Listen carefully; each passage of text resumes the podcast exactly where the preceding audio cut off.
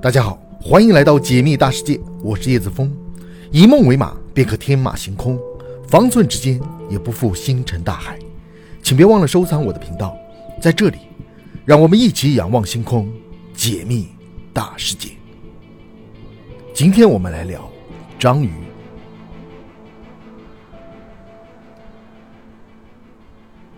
提起聪明的动物，你第一时间会想到什么？是传说中可以魅惑人心的狐狸，是识途的老马，或者是通人性的猫和狗呢？近些年也有各类研究证明了很多动物都拥有高智商，但是因为超高的智商和令人匪夷所思的一系列表现，甚至被人称作是外星生物的章鱼，你又了解多少呢？章鱼身上拥有着非常神奇的本领。随着近些年对章鱼研究的深入，越来越多的人。开始关注到章鱼的不同寻常之处。第一，它有惊人的学习能力。科学家们发现，章鱼拥有其他动物难以望其项背的学习能力，不但可以模仿人类走路，也能模仿其他的动物。世界上著名的章鱼研究学家吉姆表示，章鱼拥有像人类一样能思考问题，并想办法去解决问题的思维，这在其他的动物身上是非常罕见的。有一个为人熟知的实验可以论证这一观点：将瓶子内装满章鱼可以吃的食物，旁边的章鱼起初并不知道如何打开瓶子，但经过一番观察后，章鱼们选择将瓶子的木塞拔掉，顺利地吃到了瓶子内的食物。科学家们也专门进行过一些可以验证章鱼学习能力的实验。事实证明，经过一些简单的规则制定和奖罚措施，章鱼的思维能力的确要领先于其他动物。章鱼甚至会使用工具，比如用石头撬开贝壳供自己饱餐一顿；遇到危险的时候，会搬附近的石头来堵住自己的洞穴等等。经过简单的训练，章鱼很快地学会如何使用剪刀等工具。第二，它还有强大的伪装能力。人们常常说猫是液体，因为可以钻进各种形态的器具里，但是章鱼的身体因为全身都是软组织，更是可以扭曲成各种意想不到的形状。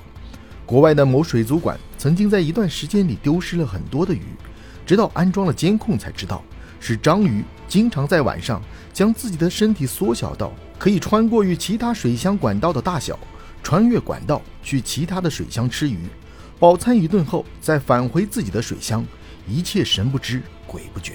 后来，该家水族馆将章鱼的水箱与其他水箱之间的连接切断了，水族馆就再也没有丢过鱼。章鱼的缩骨神功，甚至可以将身体缩小到硬币大小，这才是真正的液体动物。章鱼还能变色，变色的能力不亚于大名鼎鼎的变色龙。章鱼的变色能力非常快，大概需要两百毫秒的时间，也就是人类的一眨眼，章鱼就可以变一种颜色，堪比川剧变脸。除了变色，章鱼还很会伪装自己。章鱼甚至还能改变皮肤和外表。章鱼的皮肤。可以随着环境变得松弛或紧致，可以有颗粒状，也可以很光滑，可以一会儿像沙子，一会儿像石头，惟妙惟肖。即使最厉害的魔术师也学不到章鱼变形的精髓。所以我们在网上见到的深海里的章鱼，也经常是以不同颜色和形态出现的。至于为什么章鱼的变形能力如此强大，至今也没有一个确定的说法，仍然有待后面的科学家们继续研究。接下来。我们就来了解一下章鱼的神奇构成。有句俗话是“麻雀虽小，五脏俱全”。一般的动物都是有五脏六腑的，但章鱼不同。章鱼的内部组织构成则比它的行为更加神奇。章鱼一共有八条腿。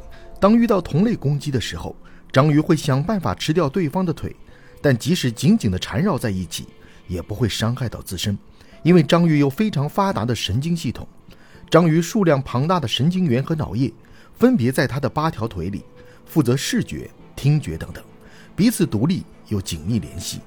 章鱼的神经元数量堪比小的哺乳动物数量，所以智商的发育是要超过很多动物的。章鱼的体积在自然界中算是很小了，但是它的大脑却是目前已发现的软体动物中最大的，甚至超过了一些有脊椎的动物。章鱼还有三个心脏，有两套记忆系统，甚至拥有不同的梦境。据一些国外的研究报道，章鱼在睡梦中会变色，正是因为处于不同的睡眠阶段。这种状态和人类极其相似。或许章鱼也会感受到两个不同的梦境。章鱼的基因也非比寻常，基因共有三万多组，这个数量在软体动物中排第一，比人类还要多。序列跟地球上的大部分生物都不一样，还有基因编码能力，比人类的基因要复杂得多。至于章鱼的基因为何如此复杂，也是目前一个未解之谜了。接下来我们来聊一聊大名鼎鼎的章鱼保罗。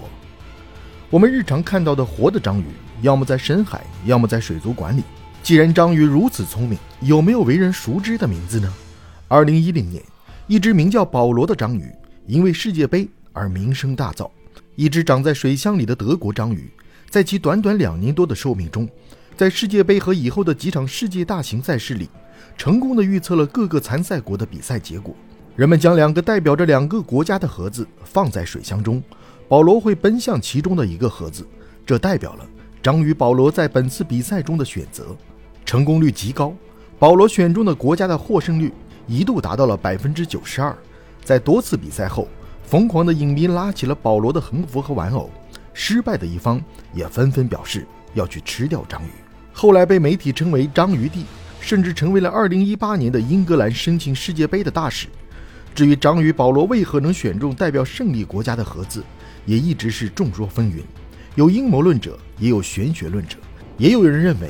章鱼保罗只是对那几个国家的颜色更敏感罢了，但无论如何，章鱼保罗都成了世界杯上的一个传奇。